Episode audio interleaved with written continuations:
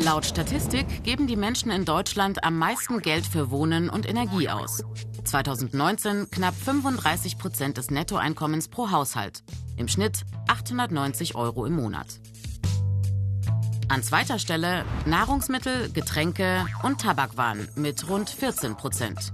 Durchschnittlich Ausgaben von 356 Euro jeden Monat. An dritter Stelle mit knapp 14 Prozent Ausgaben fürs Auto, für öffentliche Verkehrsmittel oder fürs Taxi. Im Schnitt 351 Euro im Monat. Platz 4. Freizeitaktivitäten, Unterhaltung und Kultur 11 Prozent. Im Schnitt monatlich 284 Euro. Für sogenannte Beherbergungs- und Gaststättendienstleistungen, also Hotelübernachtungen oder Essen gehen, werden in Deutschland etwa 6 Prozent des Haushaltsnettoeinkommens ausgegeben. Platz 5 mit durchschnittlich 157 Euro im Monat. Etwas mehr als für Bekleidung und Schuhe. Hier waren es gut 4 Prozent, durchschnittlich 106 Euro.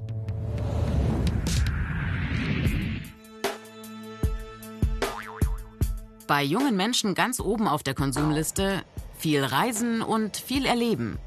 In einer Studie von 2018 sagen 46 Prozent der befragten 14- bis 22-Jährigen, Reisen sei für sie sehr wichtig. Ebenso sehr wichtig für 39 Prozent ein Auto besitzen. Gleichzeitig spielen aber auch Umweltschutz und Nachhaltigkeit eine große Rolle. 40 Prozent wollen weniger Plastikgegenstände verwenden. 31 Prozent wollen fair hergestellte und fair gehandelte Produkte kaufen. Und 24 Prozent wollen Produkte aus biologischem Anbau.